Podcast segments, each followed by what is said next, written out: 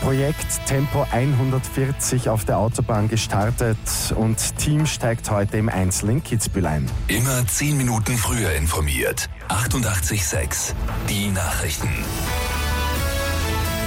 Das Pilotprojekt Tempo 140 auf der Autobahn ist gestartet. Ab heute darf auf zwei Teilstücken der Westautobahn mit 140 km/h gefahren werden. In Niederösterreich zwischen Melk und Öd, in Oberösterreich zwischen Heid und Sadlet. Uneinigkeit herrscht aber bei den Strafen fürs zu schnell fahren.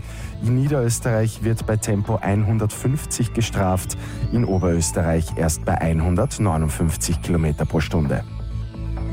In den USA geht die Debatte um Waffen aus dem 3D-Drucker weiter. Heute hätten Konstruktionspläne zum Herunterladen online gehen sollen.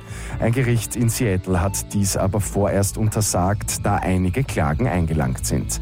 Die Organisation, die die Druckvorlagen gemacht hat, könnte dies aber schon vorab geahnt haben.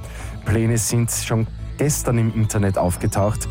Einige tausend Menschen haben so schon Pläne herunterladen können.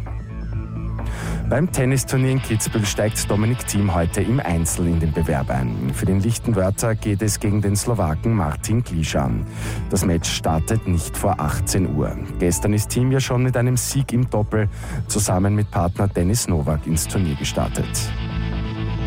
Und ein Flugzeugabsturz in Mexiko ist glimpflich ausgegangen. Die gute Nachricht zum Schluss. Der Flieger mit 101 Menschen an Bord ist im Norden Mexikos unterwegs gewesen.